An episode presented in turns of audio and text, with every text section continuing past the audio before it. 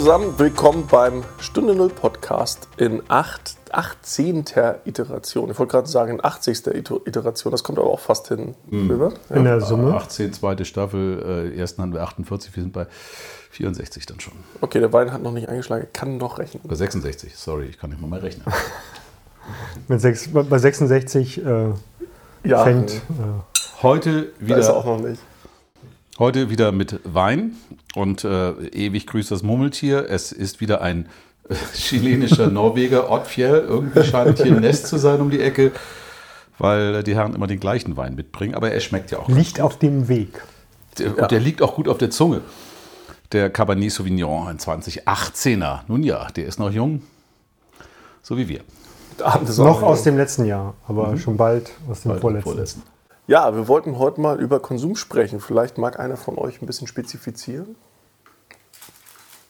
Nö. Wilbert, Konsum. Konsum. Das, das fällt seid, also, dir. Siehst du dich als Konsument? Äh, wir sind alle Konsumenten und ich meine, das ist ja unsere gesamte Gesellschaft ist ja darauf aufgebaut, dass wir immer weiter konsumieren, dass wir Verbraucher sind. Wir werden ja auch Verbraucher genannt. Und ähm, ähm in vielen Vorstellungen ist ja klar, dass das nicht immer so weitergehen kann, weil Ressourcen sind endlich und ich glaube auch, dass die, der wichtige Punkt kommen wird in der Zukunft, dass die Menschen äh, begreifen, dass eben Konsum nicht der einzige Lebensinhalt und Daseinszweck sein kann. Denn ähm, ähm, wir müssen eigentlich bewusster konsumieren. Das ist meine Meinung, wenn ich da jetzt mal direkt so reinspringen darf. Ähm, und lernen, dass wir eben ne, vom, vom Konsumer zu Prosumer, wie man so Prosumer oder wie man so schön ne, das sagt.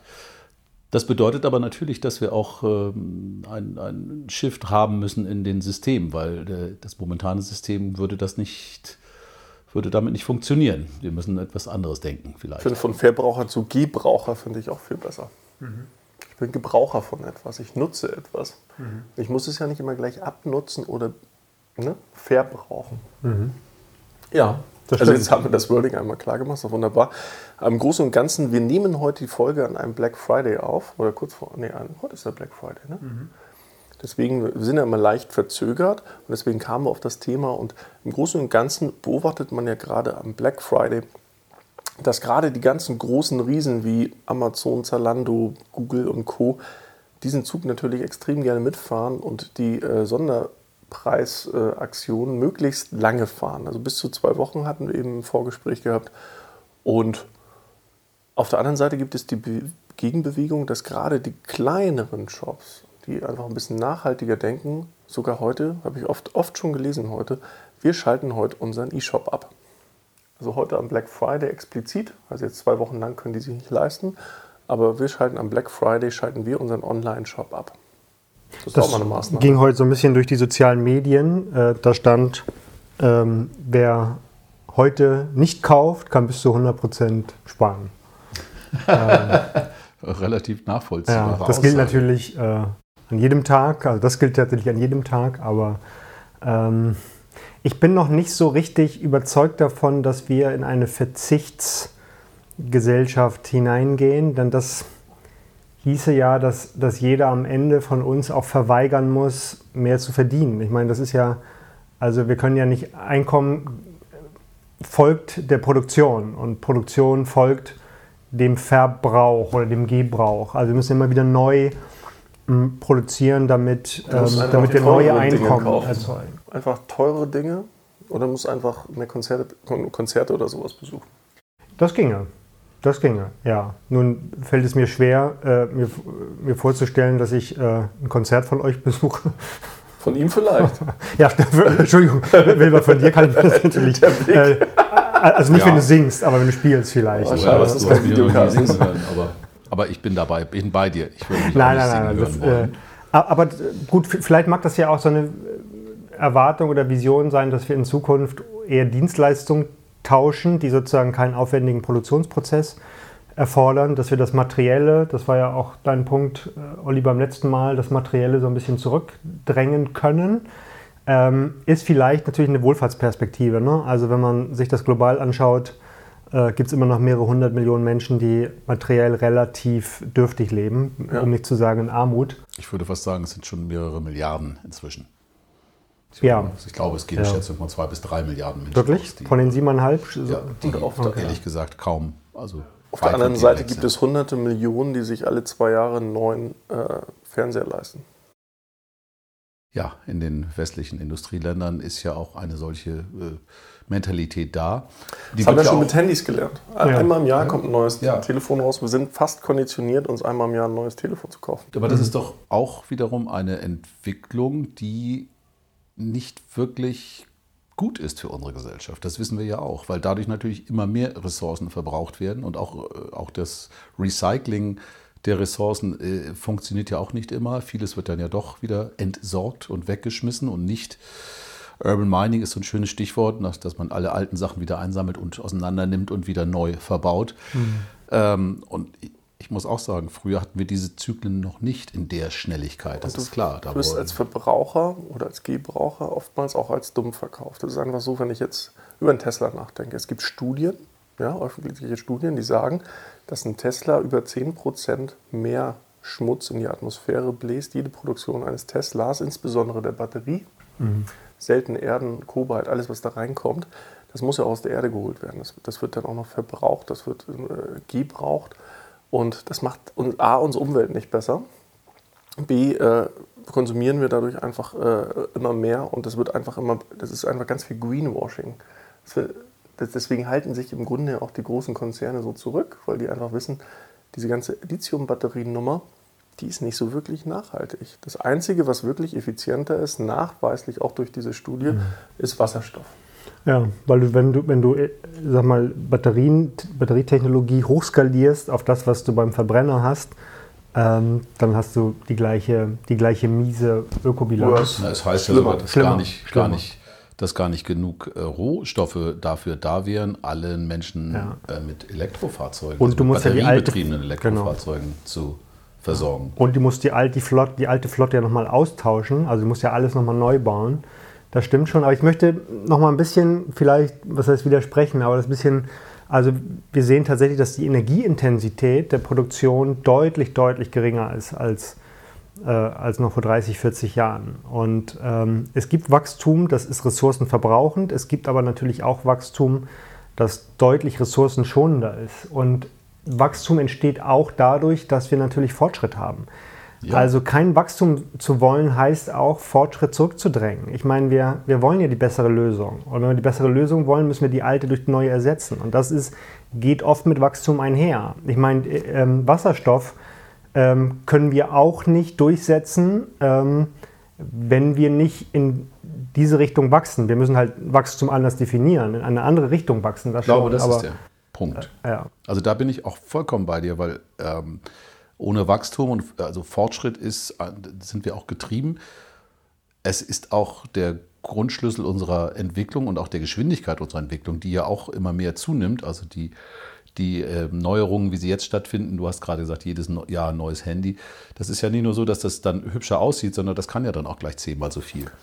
Und äh, insofern äh, wird es sicherlich darum gehen, das Wachstum in andere Bahnen zu lenken, gerade wie du es genannt hast. Also, dass wir, dass wir Ressourcen schonen, dass wir gucken, wo macht es auch Sinn und am Ende des Tages natürlich auch, und das halte ich für, für extrem wichtig, immer wieder zu schauen, ähm, wo ist der Schmerzpunkt bei den Geschichten? Also, wo wird es in Zukunft. Wir reden ja am Ende des Tages wieder über staatliche Lenkungsmaßnahmen, nennen wir Steuern.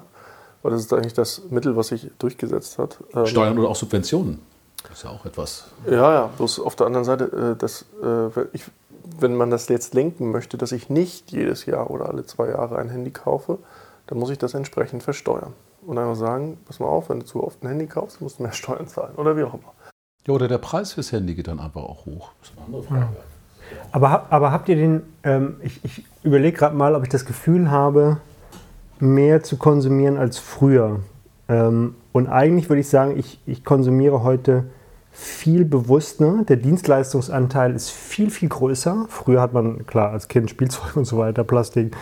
Ähm, aber ich finde, es ist deutlich qualitativ viel hö- höherwertig.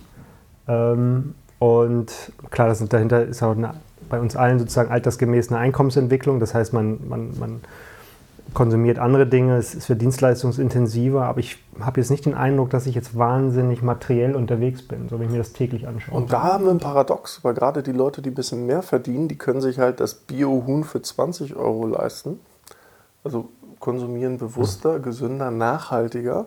Und die Leute, die wirklich kurz vor knapp am Monatsende sind, äh, die kaufen sich halt für 1,99 Euro äh, so, so ein äh, Legebatteriehühnchen bei, bei Aldi, was halt genau das Gegenteil ist. Also sie können es überhaupt gar nicht, selbst wenn sie es wollten. Die würden natürlich auch am liebsten das, Klar.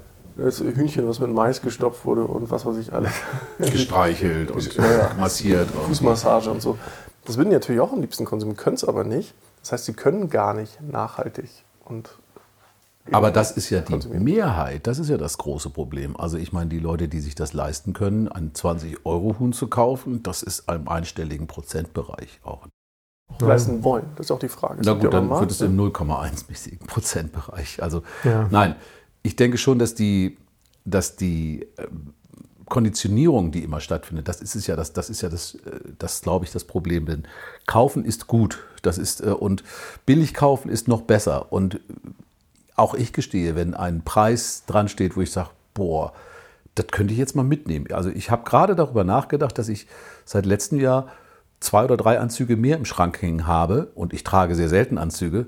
Aber ich fand die halt schick und die waren so günstig, dass ich gesagt, na, die nehme ich jetzt mal mit. Also da passiert eine Konditionierung auch bei mir. Ich wette aber, dass es bei Nahrungsmitteln sich bei dir genau um- andersrum verhält. Ähm, ja, bei Nahrungsmitteln äh, muss ich gestehen, ich gucke jetzt nicht auf den Preis, wobei ein Biohühnchen für 20 Euro, äh, weiß ich nicht. Ich habe, das ist ja jetzt auch ein bisschen Höchstwahrscheinlich, wenn du ein Hühnchen, wenn du sagst, du versprichst heute Abend Hühnchen zu machen, liegt ein Bio-Hühnchen für 20 Euro und so eine, so ein Legeherren-Batterie-Ding da äh, für zwei oder drei, dann willst du höchstwahrscheinlich das 20 Euro nehmen. Einfach. Möglicherweise Ja. hast du da recht, aber natürlich versprechen mir ja die Leute im Supermarkt auch, ja, das ist, das ist auch nicht so viel schlechter. Das ist halt äh, bla und bloink. Also keiner wird ja sagen, ja, nimm mal dieses Legebatteriehühnchen, was irgendwie äh, mit, ähm, mit Antibiotika verseucht ist. Wir lieben das auch wird ja kaum Lebensmittel. ja, ja. Da finde ich übrigens, das finde ich übrigens einen ganz interessanten Punkt, weil wir haben eine neue Gesellschaftsmöglichkeit und auch das ist etwas, was jetzt nicht ganz neu ist in unserer Runde, aber diese Geschichte Prosumer, dass wir äh, Entscheidungen treffen beim Kauf, die nicht nur an den Preis ge, ähm, äh, gesteckt werden oder an den Preis hängen, sondern Entscheidungen, die auch da, äh, damit zusammenhängen, was wir kaufen. Und das große Problem ist ja, und, und da sehe ich den Gesetzgeber noch viel stärker in der Pflicht, und das wurde in der Vergangenheit oft durch Lobbyarbeit verhindert. Ich erinnere noch an diese Gesundheitsampel oder die Fettampel, was es da mal gab, diese Diskussion, was sie wirklich äh, vom Tisch gewischt haben. Genau das gleiche mit einer, mit einer Positivliste von Medikamenten, die es plötzlich nicht mehr gab. Dass wir also viel mehr Informationen eigentlich schon vorschreiben müssten. Was ist da drin? Sind, bei Eiern ist es, glaube ich, inzwischen so. Du kannst Eier, glaube ich, gar nicht mehr verkaufen, ohne zu sagen, ob das Freiland, äh, Stall, äh, Batterie oder Bio oder alles zugleich ist. Das schließt sich aus an einem Punkt, aber äh, da haben wir das ja schon und ich glaube, das ist auch stärker durch den Druck der, der Konsumenten passiert. Es gibt Bereiche, wo wir das schon sehen, aber das ist noch viel zu wenig, um da wirklich eine, eine, ein Bewusstsein herbeizuführen und damit auch die Kraft des Konsumenten zu stärken, nämlich die Kraft am, mit, den, mit den Füßen abzustimmen, beziehungsweise mit dem Geldbeutel. Dazu muss es erstmal Rahmenbedingungen geben und die finde ich hier immer nicht wieder, weil sie von der Lobby immer wieder schön weggedrückt werden. Ne?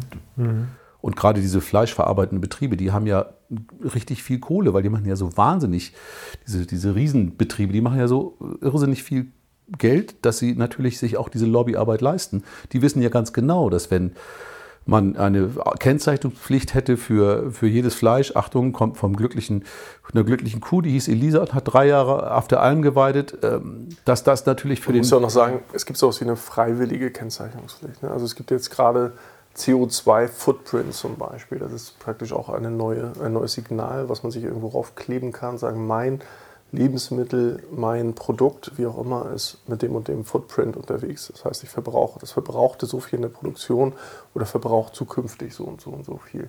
Und damit machen sich ja Lebensmittel auch vergleichbarer für Leute, die jetzt zum Beispiel nachhaltig kaufen wollen, die jetzt ein bisschen größeren Geldbeutel haben, vielleicht als der Durchschnitt, dann sagen, ich kaufe hier eigentlich nur das gute Zeug. Dann fühlt man sich vielleicht besser, dann ist man, man hat dann, man gibt mehr Geld aus, um sich so ein Stück weit besser zu fühlen, Gutmensch zu sein, auch wenn der individuelle Einfluss auf das große Ganze wahrscheinlich verschwindend gering ist. Ja, mhm. aber da, das ist natürlich auch ein bisschen trendgesteuert. Klar. Und ganz ehrlich, ähm, wenn ich im Supermarkt stehe und einkaufe, dann interessiert mich doch eher der Nährwert, der gesundheitliche Bonus, den ich habe, wenn ich etwas esse, beziehungsweise der Nicht-Bonus, wenn ich etwas esse, was eben nicht artgerecht oder voller Angst und Antibiotika aufgezogen ist, interessiert mich das natürlich wahrscheinlich mehr als der CO2-Abdruck. Das ist jetzt geschuldet natürlich einer Diskussion CO2, Footprint und, und, und, hören wir alle naslang. Und es ist auch relativ einfach, oder sag mal, es ist für viele natürlich einfacher da, sich grün zu waschen, indem ich dann noch zehn Bäume pflanze und dann sage ich, ja, damit, das geht garantiert. Ich schwöre dir, da gibt es so Kompensationsdeals, wo du dann dein CO2-Fußabdruck plötzlich ganz toll aussieht, weil du fünf Bäume gepflanzt hast. Äh, was am Ende des Tages natürlich nicht wirklich, äh, ja, nicht das, wirklich so effektiv ist. Ehrlich gesagt, das, ähm, das nervt mich auch ein bisschen, dass einige ähm, total sich drangehängt haben und da siehst du, ah, der ist gerade in New York und eine Woche später ist er irgendwie hier sonst wo. Und ähm, also warum verhältst du dich nicht so, ne? was, du, was du predigst? Und Kompensation ist echt ein bisschen trügerisch, da gebe ich dir recht. Das ist so. Ich finde auch, aber es ist auf jeden Fall schon mal ein Weg. Ja, es ist ein Weg, genau. Ja, ja. Und EasyJet hat neulich angekündigt, Achtung, dieser Tag war für uns ganz besonders. Ab jetzt fliegen wir tatsächlich klimaneutral, denn wir machen eben ein entsprechendes Kompensationsprogramm, was wir jetzt ich kann dir diese Mail nicht mehr komplett äh, wiedergeben, aber es wirkte natürlich ganz toll. Mit EasyJet kannst du mit einem guten Gewissen überall hinfliegen. Naja, ist natürlich auch nicht richtig, weil es würde ja viel mehr bringen, ich fliege nicht und die machen was, hm, logischerweise. Ähm, und, und ohne, ohne das, äh, oder das nur auszugleichen, ist alleine ja vielleicht auch nicht hm. wirklich der Weisheit letzter Schluss. Heißt ja im Grunde, dass es die, aber was, eine Maßnahme zu ergreifen, die das neutralisiert, weniger kostet, als, als es du bezahlst. So, sonst würden die es ja nicht machen. Ja? Also das heißt, im Grunde besteuern die sich ja freiwillig.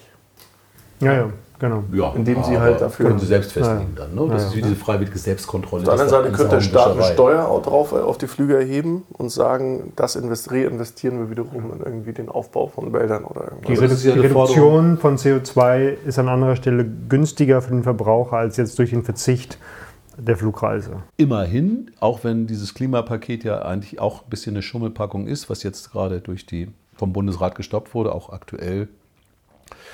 Ähm, da gab es ja eine, da gibt es jetzt eine, die ist auch durchgewunken worden, eine Flugsteuer. Wobei ich mich wirklich noch frage, warum das nicht gleich auch beim Kerosin, wir hatten das ja auch schon mal mhm. das Thema, warum das Kerosin so billig ist. Ähm, das verstehe ich ehrlich gesagt nicht. Das ist ja irgendwie linke Tasche, rechte Tasche. Ich packe da jetzt eine Steuer drauf, aber gebe dem das Kerosin immer noch zum, zu einem Spottpreis. Ich bin jetzt nicht gerade über die Verhältnisse, aber ich habe mal gehört, dass es vielleicht ein Fünftel von dem kostet, was ein Liter normales Autobenzin kostet oder, oder, oder, so in der Richtung. Das habe ich schon mal erzählt, mir war so ein, so ein Déjà-vu. Ähm, der Klimaökonom Nordhaus, auch Nobelpreisträger von 8, 2018, hat das mal berechnet. Äh, wenn wir die Tonne CO2 heute so bepreisen würden, ähm, dass dadurch das Klimaziel von 1,5 Grad erreicht würde, würde ein Langstreckenflug, ähm, meinetwegen Frankfurt, weiß ich nicht, Shanghai, 1000 Euro mehr kosten. So, und das finde ich eine ganze Menge, ehrlich gesagt. Und ähm, also ja. dann auf einmal wird natürlich Konsum echt zum Luxus, gerade diese, diese Form von, äh, äh von Konsum natürlich echt zum Luxus. Und, und die, was durch die, durch die Billig-Airlines an, an an Mobilität möglich ist, an globaler Mobilität, das Rad zurückzudrehen, ist echt nicht leicht. Also die Leute dazu es bewegen, nicht mehr dreimal im Jahr irgendwie Europa zu verlassen, ist echt schwierig. Ja, es ist natürlich auch, äh, es hat natürlich auch äh, den, den Nachteil, Vorteil, wie immer man es nennt, dass immer mehr Leute äh, Dinge tun, die früher außerhalb ihrer Reichweite waren. Aber ganz natürlich, also in den 60er und 70er Jahren in ein Flugzeug zu steigen, da wurdest du ja auch noch wirklich hofiert. Da wurde der Teppich ausgerollt, ein Trompetenfahrer gespielt und als du im Flugzeug saß, bekamst du, egal wo du gesessen hast, äh, von 15 Stewardessen gleichzeitig was serviert, so ungefähr. Und das war natürlich auch teuer. Und das haben sich natürlich auch nur wohlhabende Menschen leisten können. Jetzt kann man sagen, toll, das ist ja eine Errungenschaft, dass jetzt auch Menschen mit wenig, also dass wir mehr Gleich, Gleichheit äh, erzeugen. Aber äh, muss das ausgerechnet auf dieser Baustelle stattfinden? Gibt es nicht andere Möglichkeiten, dass, sie, Klar. äh, dass man äh, Mhm. auch klimaneutraler vielleicht die Menschen glücklicher macht? Und jetzt komme ich wieder mit meiner Vision aus der letzten Folge. Da habe ich ja die steile These aufgestellt, die ich persönlich gar nicht so steil finde, dass man immer sagt, okay, Freizeitflüge, ich mache irgendwo Urlaub, Haken dran. Wie viel Prozent macht das ungefähr aus? 50-50? Businessflüge, Freizeitflüge? Ich weiß es nicht. Weißt du mehr? Weiß, weiß irgendeiner mehr? Nee, ne? Wie ist die Quote? Von Freizeit Von den Kilometern her? Nee, von von, den geflogenen wie auch Kilometern? immer. äh, Kilometer oder wie viele Flüge für eine äh, absolute Boah, Anzahl der Flüge? gute, gute. Also ich würde mal sagen, dass Gute mindestens Frage. 80 Prozent der Flüge Touristenflüge sind. Wie viel? Das, Das ich glaub ich würde nicht. sagen fast 80 Prozent. Das glaub Nee, ich nicht. das glaube ich nicht. Glaubst du, es sind also bei weniger? mir ist es andersrum. Bei mir sind Businessflüge 80 Prozent Ja. und Ja, bei dir. Äh, Nee, aber Ja, das gut, geht ja Durchschnitt der. Gesi- ja. Also es gibt ja, ich, ich würde jetzt mal an die steile These, das sind vielleicht ein bisschen weniger als 50 Prozent Businessflüge, aber die ließen sich ja tatsächlich virtualisieren. Das sind ja Flüge, die nicht zwangsläufig sein müssen, weil die meisten Leute sind Manager, die fliegen irgendwo hin, um Leute zu treffen. Ja? Aber nicht, um irgendwie anzupacken bei einer Produktion und weil wir ein ganz spezielles Wissen haben. Das heißt, die sind dabei, das könnten die im Grunde auch remote machen, im virtuellen Raum. Im Grunde auch über eine Skype. Bloß Skype funktioniert bis heute noch nicht verlä- verlässlich, auch wenn wir bald 2020 haben. Aber wenn wir eine virtuelle Welt schaffen mit einer, mit einer äh, funktionierenden Internetverbindung, sagen wir mal 5G, da ist einiges möglich. Hochauflösende Bilder, äh, Multi, äh, Hologramme? Multi-User, Holog das, Hologramme brauchst du gar nicht, wenn du eine virtuelle Welt hast. Hologramme sind viel zu komplex. Ja, Äh, gut. ähm, du kannst einfach eine, eine ein kleine Brille, die werden ja auch immer kleiner, die setzt du auf, bist da einfach im Meeting drin, triffst die Leute da, hast einen Eye-Tracker, das heißt, die Leute sehen auch, wo du hinguckst und so weiter. Das ist eigentlich auch dieses äh, fast, fast Präsenz-Feeling, also fast als ob du da Ja, gibt's- Sparst enorm viel Zeit, sparst natürlich die ganzen Flüge und hast ein enormes Einsparpotenzial. Aber äh, Einspruch euer Ehren. Wir wissen ja inzwischen, dass die ganzen Online-Services, die ganzen Serverfarmen, die ganzen Dinge, die da gebaut werden von Google und Amazon und Co., einen enormen Verbrauch an äh, Energie haben. Enorm. Also wirklich enorm. Ich habe neulich mal eine Zahl gehört, da bin ich fast umgefallen. Aber es ist auf jeden Fall mehr als Straßenverkehr. Es ist mehr als Schifffahrtsverkehr und es ist mehr als Flugverkehr. Ich weiß nicht, ob in Summe.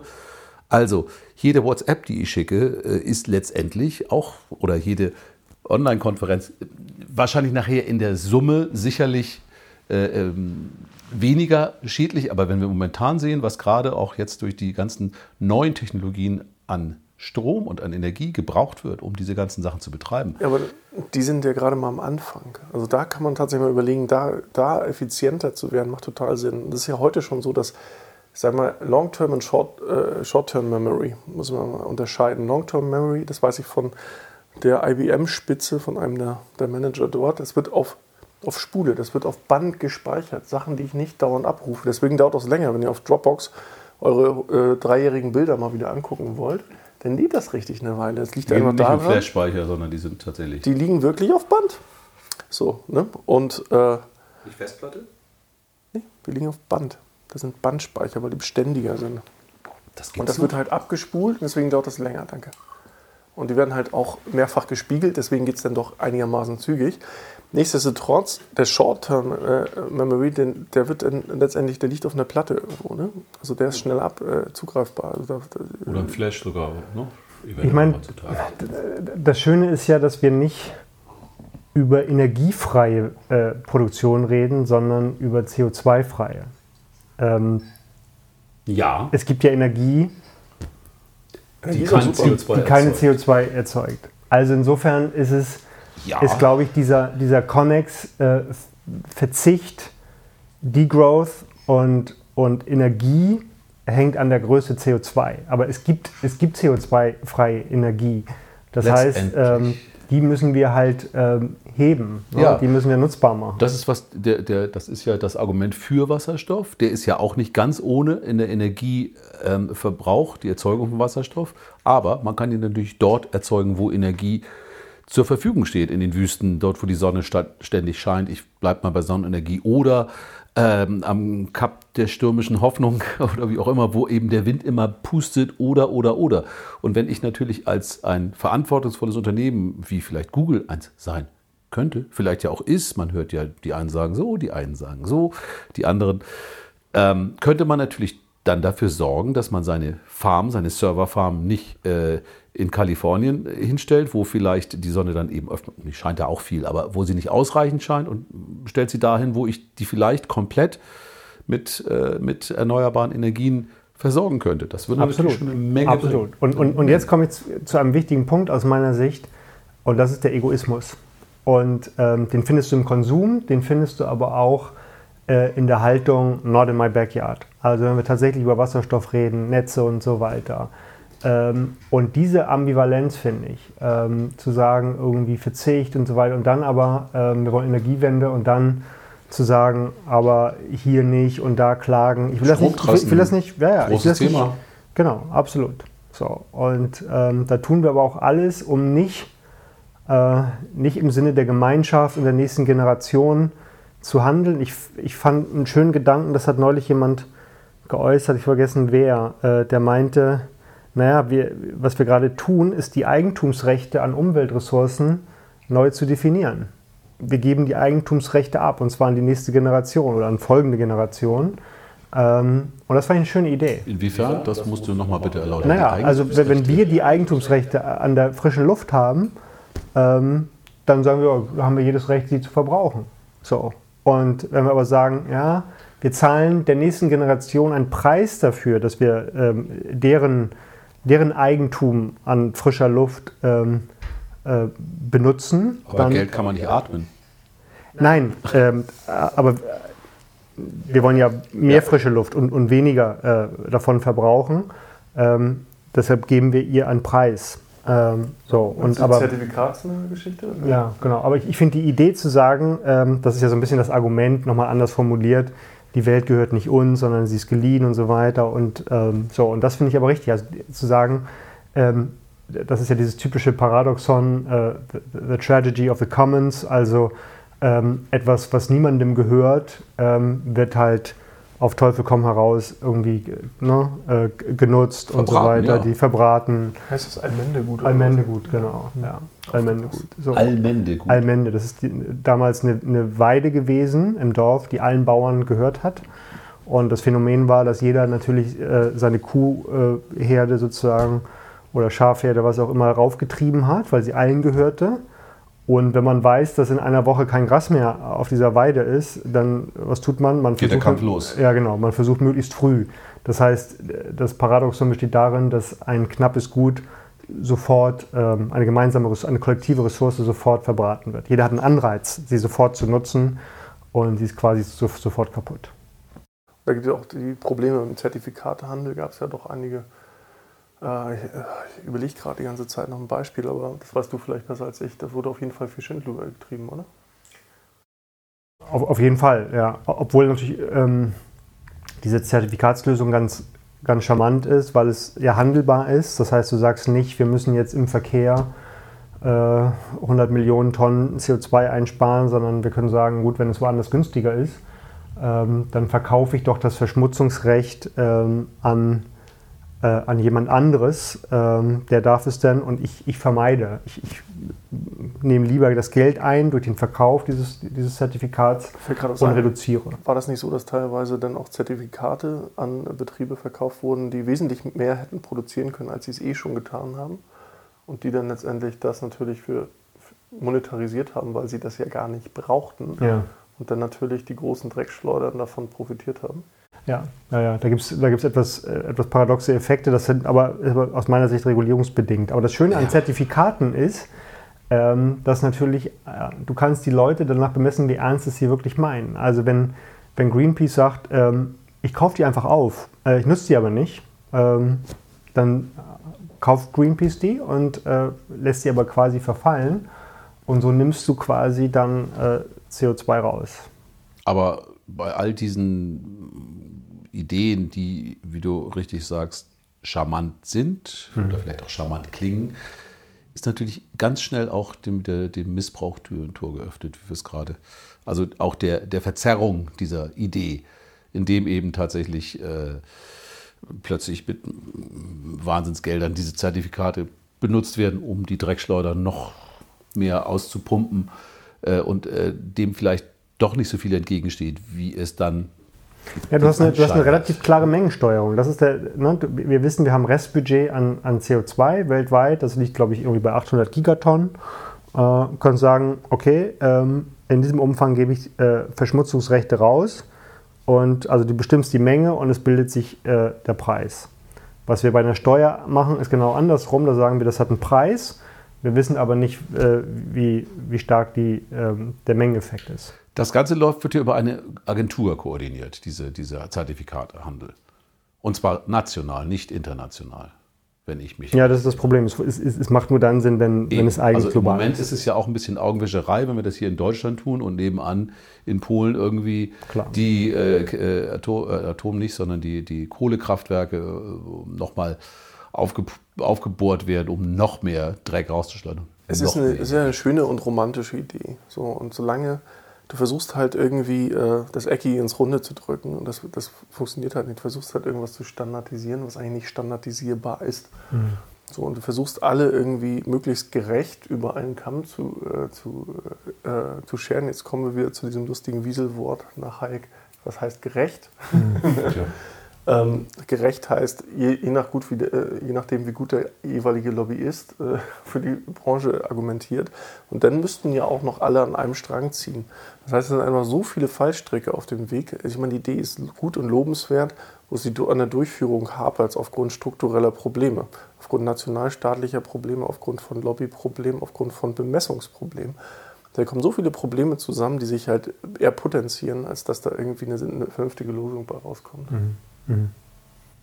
Ich glaube, du musst dem, um zum Konsum wieder zurückzukommen, äh, du musst dem Konsumenten halt auch eine Alternative bieten. Das ist, glaube ich, ganz, ganz entscheidend und ich finde, da tut sich ja was. Also, Beim Strom, es, ja, da gibt es ja diese Angebote. Auch. Genau. Äh, aber auch darüber hinaus finde ich, es gibt äh, sowohl auf der Nachfrageseite gibt es ein Bewusstsein, das ist eine wichtige Voraussetzung, und es gibt auf der Angebotsseite, finde ich, mittlerweile auch Unternehmen, die sagen, äh, hier kannst du Plastik los, hier kannst du CO2-frei und ja. so weiter. Ähm, und du, hast, du, musst, du brauchst erstmal die Wahl. Also jemand, der auf dem Land wohnt und ähm, ist auf Individualmobilität angewiesen ja, und es gibt keine Substitutionsmöglichkeiten, ja, was, du zahlst die CO2-Steuer. Aber du, du verbrauchst genauso viel CO2 oder emittierst du wie vorher. So, ne? Ja, also gut, aber mit der Steuer sind natürlich Ausweichmöglichkeiten zu schaffen, ist, ist, wesentlich, glaube ich. Erstens kannst du natürlich die Steuer nutzen, um tatsächlich den, den öffentlichen Nahverkehr äh, zu fördern. Du kannst diese Steuer nutzen,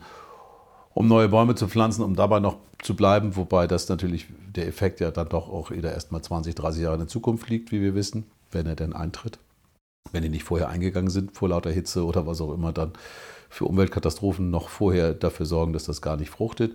Aber ich denke, dass die die Frage, und das bemerke ich ja auch, und als Optimist finde ich das ja auch ganz toll, dass diese Nachfrage, die eben mehr nach dem Biohuhn, dem plastikfrei, dem verpackungsfrei, dem äh, äh, äh, Mikroplastikfrei wäre ja in diesem Fall noch ja. ein ganz wichtiger Punkt, äh, fragt, dass die zwar da ist. Ich sehe das auch ein bisschen im, natürlich im Bias. Das ist wahrscheinlich in unserem Umfeld, äh, ja. hast du da mehr mit zu tun. In anderen Umfeldern, wo auch jeder Euro umgedreht werden muss, ist das vielleicht nicht die vordergründigste Reden Frage. wieder über Milieus.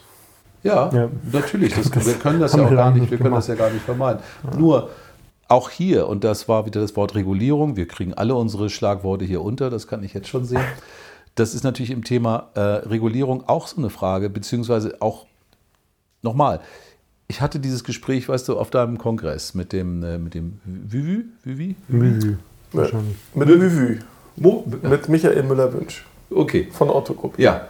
Äh, und, und wir sprachen auf, auf dem, auf dem Vorevent und ähm, da sagte ich, ich bin ja auch ein Fan durchaus bei Otto zu bestellen und nicht bei Amazon. Aber eigentlich ist das Angebot von Otto so klein, dass ich, wenn ich versuche, muss ich zu Amazon gehen. Dann hat er gesagt, na ja, gut, auf der Ebene können wir auch nicht konkurrieren. Sie machen es ja trotzdem recht gut.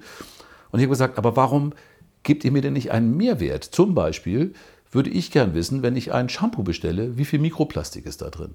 Ich würde gern solch, solche, solche Sachen wissen. Und wenn ich das bei euch sehen könnte, würde ich auch bei euch bestellen. Also da geht es wieder darum, wie kannst du als Konsument, wie kannst du Konsumenten da mhm, ranholen? Bewusst, wie, kann, wie bewusst kannst du konsumieren? Wie, genau, und das kann ich ja nicht, weil ich weiß es ja nicht. Ich weiß ja nicht, ob das Schauma, Schumu, Schami, Schnami, Schnami, was Problem davon ist, ist ja, wirklich. Die Produzenten der Ware wissen, merken ja selber, wenn auf einmal bei Otto die, die Verkäufe hochgehen, Richtig. weil Otto das angibt. Was machen die? Die machen es selber. Die schreiben es selber auf ihre Shampooflaschen. Ja, dann ist ja gut. Das wäre ja, ja dann richtig. gehen sie aber wieder zu Amazon. Dann, dann ist wieder Status gut, aber dann habe ich schon mal, zumindest eine Zeit lang, auch als, als, als ja, ja. Äh, habe ich schon mal eine Zeit lang die Kunden bei mir gehabt. Das, stimmt. das ist erstmal das Wesentliche.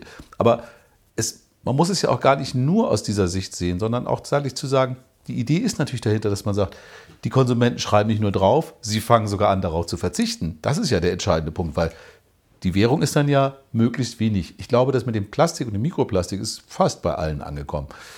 Ich weiß jetzt nicht, wir sprachen gerade über Milieus, inwieweit sich, inwieweit sich das jetzt wirklich skalieren lässt auf alle Milieus, aber von meinem Gefühl her, was klar Bias getrieben ist, ähm, milieugetrieben, habe ich schon den Eindruck, dass viele Leute sich das Thema Mikroplastik, weil es ja auch so äh, weil es ja auch erst der einen Seite fassbar ist, und der anderen Seite, wir sehen es ja auch. Und diese Ketten, dass es in den Fischen auftaucht, dass wir das plötzlich in Bergbächen haben und, und, und, das, das bleibt ja nicht unbemerkt. Also, dass man dann auch sagt, Mensch, ich möchte dazu beitragen, dass das nicht mehr reinkommt. Ich möchte ein Waschmittel benutzen, was nicht irgendwie mit Micropearls und was weiß ich, meine Wäsche zwar irgendwie schön rubbelt, aber am Ende des Tages dann das ganze Zeug irgendwie in der, in der, in der, in der Alster landet. Bleiben wir mal hier gleich oder in der Nordsee. Ja. No? Ich versuche mal so auf Abstraktionsebene zu gehen. Für mich ist Mikroplastik genau das gleiche Problem wie Zucker. Oder Plastik und Zucker. Also mehr oder weniger haben Nicht den gleichen sichtbar. Stellenwert in der Gesellschaft. Ja, ja, ja. Zucker ist auch böse. Zucker ist ja, aber da, da habe nur ich mit zu tun. Ja, ja, richtig. Aber Plastik ist ja per se erstmal nicht unbedingt immer schlecht. Nein. Der Gebrauch und der Verbrauch und die, und die Entsorgung. Äh, Entsorgung. das sind die Probleme. So. Und ähm, es gibt auch verschiedene Alternativen zu Plastik, die im Grunde auch Plastik sind, aus Zucker, aus äh, Stärke, glaube ich. Aus Zuckerstärke, aus Maisstärke und Co. Da geht ja was. Also die ganzen Plastiktüten, die jetzt bei Edeka kriegst, die sind irgendwie auch alle aus, äh, keine Ahnung, Zuckerrohr oder Stärke oder irgendwas. Da Ist merkst du gar keinen Unterschied. Ja, ja. Aber ich glaube, es gibt ähm, Industrieplastik, hat, hat Materialeigenschaften, die besonders günstig sind. Also es ist zum Beispiel sehr hygienisch. Es gibt äh, bestimmte Bereiche, ja. da kannst du kein Bioplastik verwenden, weil es nicht die gleichen äh, Hygieneeigenschaften hat wie, äh, wie das Aber Industrieplastik. Damit geht es doch los. Da müssten wir doch eigentlich schon längst sagen, Plastik, wir brauchen Plastik. Ich bin auch überzeugt, dass Plastik an sich, weil du hast gerade einige der Eigenschaften angesprochen, es ist leicht zu reinigen, es ist, es ist sehr hygienisch, ähm, es ist sehr einfach, es ist leicht, es hat sehr viele Faktoren, wenn es nicht gerade diese Trinkflaschen sind, wo dann PET drin ist, was dann wieder austritt. Da gibt es ja auch noch, noch ein paar Punkte, aber sagen wir mal wirklich, ich nenne es jetzt mal gutes Plastik. Aber generell müsste man doch auch für Plastik eine, ein Kreislaufsystem finden. Das mhm. ist doch ähm, bei, bei, bei, Glas ja. auch klar, dass wir das nicht, dass wir Glas haben wir doch auch erkannt, dass man mhm. sie einfach wegschmeißt, fliegt immer noch genug weg. Aber ich glaube, gerade bei Glas haben wir schon einen deutlich weiteren Schritt, als wir es bei das Plastik Das ist einfach haben. Convenience und äh, ich meine, Zucker macht ja Dinge angenehm. So, Sachen sind süßer. Ist überall drin. Plastik ist auch ein totaler, mhm. es ist ein totaler Fortschritt für die Gesellschaft, dass es Plastik gibt. Es ist leicht, es ist beständig es hält lange. Das ist ja gerade auch deswegen, der Nachteil. Und das ist bei beiden Sachen, deswegen wieder die Parallelen, werden sie übermäßig genutzt. Mhm. Ja, genau. So. ich finde den Vergleich Zucker-Plastik schwierig, weil Zucker ist etwas, was ich zu mir nehme um, und was Leute reintun, damit ich sag es besser schmeckt. Vom Image sind die sehr ähnlich und auch vom, äh, ich glaube, die sind auch in ähnlichen Synapsen gespeichert bei der Gesellschaft, weil die anderen sagen, es ist günstig, es ist jede Menge davon da, ich, ich nutze davon einfach mal ganz viel. So. Also das die Implikationen dahinter sind ganz andere, da bin ich bei dir. Ich würde noch mal ganz gerne zum, zum ja, fast zum Schluss vielleicht äh, noch mal einen Schlenker finden, weil wir Konsum, wir sind sofort auf das Umweltthema gekommen, was äh, völlig okay ist. Ich würde aber noch mal so ein bisschen den Aspekt reinbringen wollen, ähm, auch, ich sag mal, die Glücksforschung. Ne? Also was äh, ist Konsum, das, was am Ende glücklich macht äh, und wir wissen ja, bei Einkommen jenseits von 80.000 und so weiter nimmt das stark ab. Ähm, also wer 80.000 Euro verdient, der sollte, der sollte sein Glück nicht mehr darin suchen, dass er noch eine Yacht, noch eine Reise und so weiter, sondern dann zählen, werden andere Dinge relevanter, ganz im Sinne der Maslow'schen äh, Bedürfnispyramide, dann, dann wird der weitere Glückszuwachs, ist, ich sag mal, immaterieller, ist konsumreduzierter. Also das ist, äh, finde ich auch. Die von jedem so, weiteren Euro nimmt ab. Genau, genau. Im Glücksspektrum. Genau. Äh, und das, finde ich, muss man auch mal hinterfragen. Also Weihnachten Aber steht vor der Tür. Ähm, so die, die große Hatz beginnt. Ein bisschen reduziert, ja. aber ich finde, das muss man auch mal fragen. Dann kommen wir aber auch wieder zu einem unserer Schlagworte und Lieblingsthemen, das ist nämlich auch Bildung. Das heißt, ich muss den Leuten ja auch erklären. Ich fand ja dieses Thema Glück, den Leuten zu erklären, was eigentlich am Ende des Tages, auch Kindern schon, für sie ein erfülltes Leben bedeuten kann. Das muss man auch lernen. Ich glaube, das kann man nicht einfach so voraussetzen. Genauso wie man auch vielleicht lernen sollte, wie ich mich bewusster ernähre. Das mhm. wären ja auch Dinge, die dann einem Prosumer entgegenkommen, weil plötzlich da ein Wissen da, äh, darüber herrscht oder wie ich mich besser entspanne, vielleicht Meditation oder solche Dinge, wie ich besser mit den Dingen klarkomme.